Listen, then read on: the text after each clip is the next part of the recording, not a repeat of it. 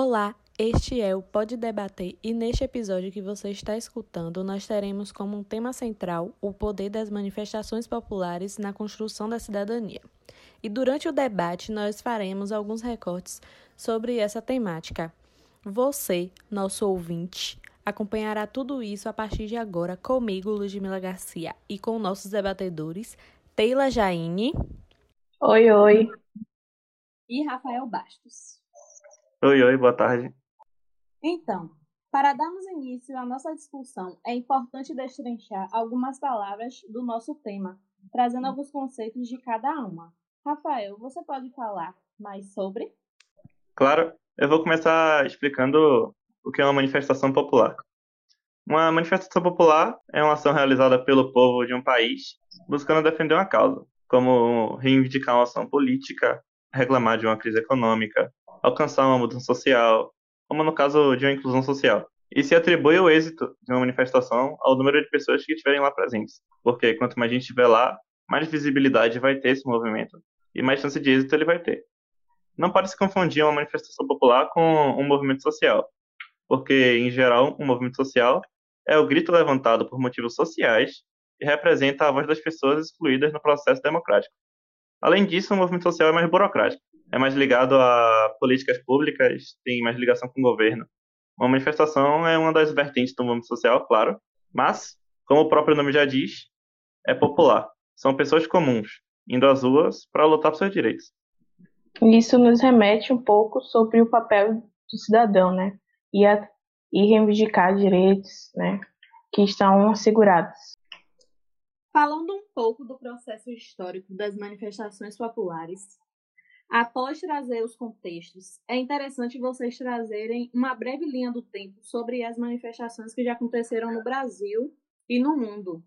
A importância de cada uma, quem protagonizou as conquistas e tudo mais.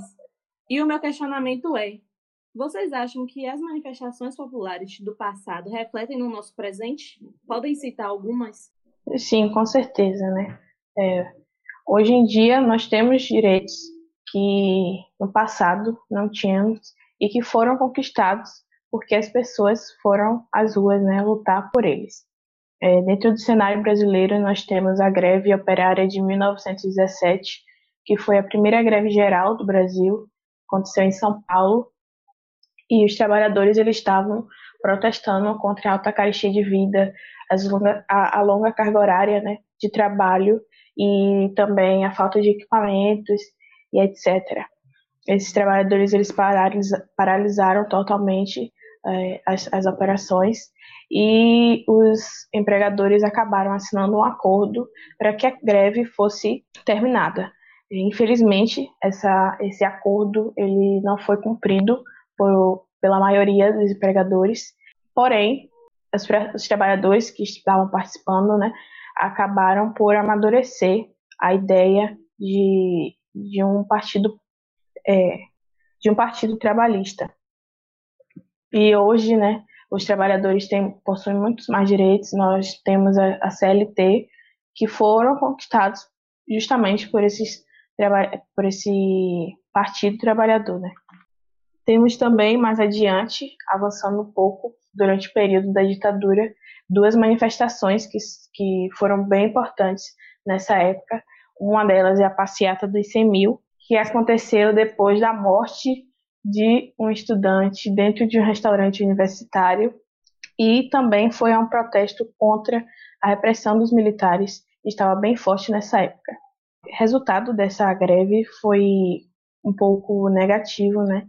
O governo, em resposta a não só essa, mas outras manifestações, é, é, divulgaram, né, colocaram em prática o AI-5, que foi um dos piores e mais severos atos institucionais dessa época, perdão, que acabou gerando os anos de chumbo, que foram os anos de maior repressão da, durante a ditadura. Já no período de redemocratização, aconteceram as diretas já, né, durante esse, essa transição da ditadura para a democracia, em que as pessoas foram às ruas para ocorrer as eleições diretas para presidente, o que não aconteceu, mas foi uma grande manifestação popular e que ficaram na memória da, das pessoas até hoje, né? Até hoje serve como, é, como exemplo. Uma outra forma de, de, de manifestação dentro da ditadura, apesar da censura, foram as músicas. As músicas foram grandes formas de denúncia de, dos artistas. Teve até o movimento Tropicália nessa época, que os, os artistas burlavam a censura para denunciar tudo o que estava acontecendo na época. Taylor, você pode cantar um trechinho dela, por favor?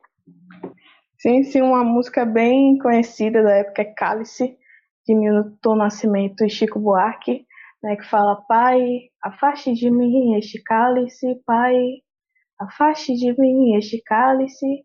O cálice fazendo referência ao calar que os militares, os militares faziam nessa época. Maravilhoso, aplausos, por favor.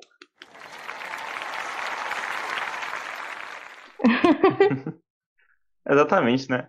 É, as, manifestações, as manifestações do passado influenciam completamente o nosso presente, até porque é por causa delas que a gente vive como a gente vive atualmente. E a maioria dessas manifestações que aconteceram ao longo da nossa história tinha uma, uma motivação voltada à luta pela democracia, pela ampliação dos direitos, a cidadania, e acabam abrindo os olhos, acabaram abrindo os olhos do povo e fazendo com que as pessoas passassem a reclamar mais por seus direitos.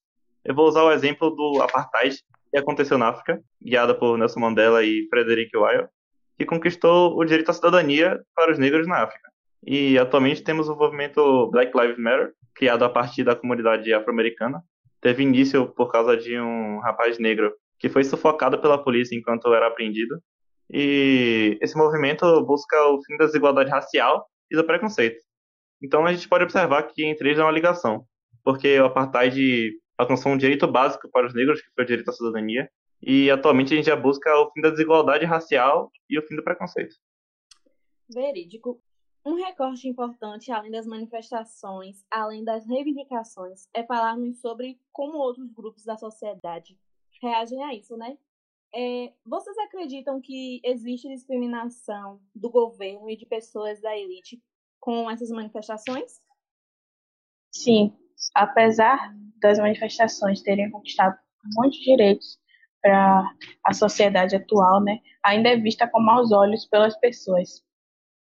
É, e também né, sofre uma grande repressão da polícia e do Estado, é, meio que um modus operandi da polícia dentro de uma manifestação, agir com violência, muitas vezes tem pessoas feridas, é, pessoas que acabam sendo presas, né, muita, muita confusão acontece às vezes nessas manifestações.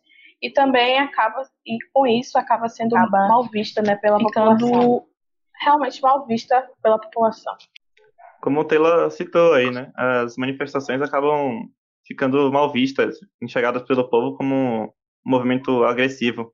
E além disso existe o fator de que eles têm medo de perder os privilégios que ela possui em cima das minorias.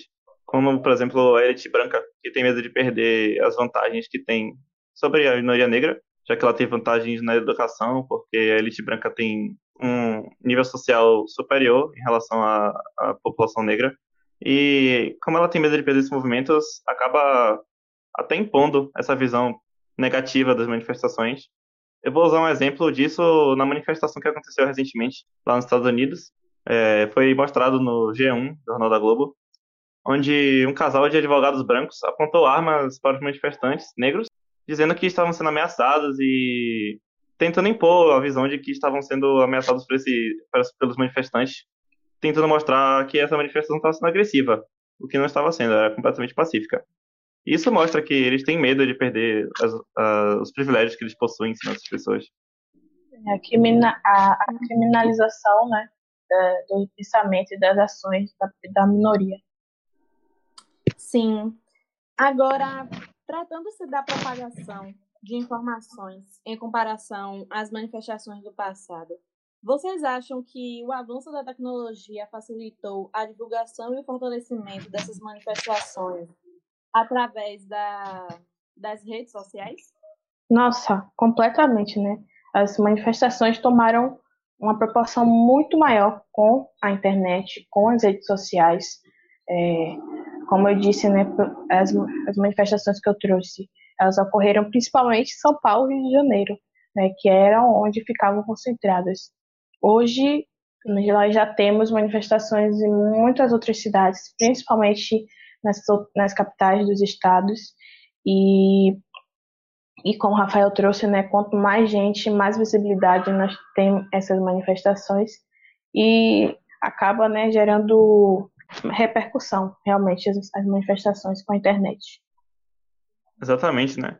A chegada da internet acabou ajudando muito a execução dessas manifestações.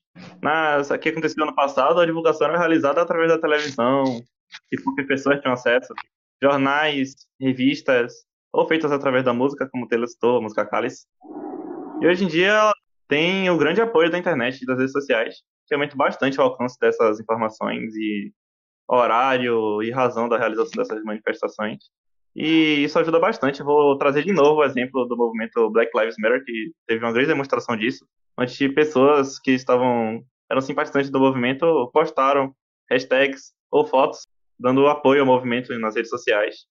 E além disso, tem manifestações online que acontecem através de petições, por exemplo. Tem exemplo disso no Enem, que houve uma petição para alterar a data da execução da avaliação, foi, e ela foi adiada com sucesso, graças às petições. E até nos Estados Unidos acontece. O próprio governo americano, pelo site da Casa Branca, mantém uma página específica para permitir que os cidadãos americanos criem petições direcionadas ao governo, buscando melhorias em sua cidade, bairro ou país até mesmo. Sim, sim. Uhum. Sobre o Black Lives Matter, não só né, nas, na, nas redes sociais, mas também em outros países aconteceram manifestações também em apoio e para ver né, a proporção que, que, as coisas tomam com a internet. E sobre o Enem, né, a data foi adiada, os estudantes conseguiram isso, porém não na data que eles queriam realmente. Né? A votação aberta pelo governo para que a data fosse escolhida, é, o resultado teve como mês de maio para aplicação da prova, porém eles divulgaram recentemente a data como sendo em janeiro, que não foi né, o resultado que os estudantes escolheram. E isso mostra, né, como Karl Marx dizia, é, a ideia dominante, é, a ideia dominante é da classe dominante, e o que nos mostra, né, quão elitista é o nosso governo. Bom, saindo do papel de debatedores e para finalizarmos nosso debate, me respondam uma coisa: como cidadãos, vocês acham que ah, as manifestações do passado construíram nosso presente ao irem para as ruas em prol da sociedade? Sim. E vocês, como representantes da sociedade no presente, estão dispostos a irem às ruas para lutar por nossos direitos e, com isso, continuarem construindo nossa cidadania? Sim, com certeza. Se hoje nós temos, né, tantos direitos, é resultado da luta das pessoas no passado, né, que foram às ruas lutar por isso. E como cidadã, sim, estaria disposta a ir atrás dos direitos e também para melhorar né, a sociedade de hoje em dia que ainda tem muito a melhorar. Com certeza, né? É graças a esses movimentos do passado que a gente tem os direitos que a gente possui atualmente. Graças a eles terem aberto os olhos da sociedade para poder reclamar que hoje a gente tem direitos como a liberdade de expressão. E, na minha opinião, é importantíssima a participação da população e eu estou completamente disposto a lutar e apoiar essas causas. Já que, além de conquistar né, os nossos direitos, ela faz com que a população ganhe mais voz perante a sociedade e o próprio governo, fazendo com que seja mais fácil obter essas conquistas. Bom, então aqui finalizamos essa discussão. E um agradecimento especial aos nossos debatedores, que foram maravilhosos, e a você, nosso ouvinte. Espero muito que tenham gostado do nosso debate e tchau!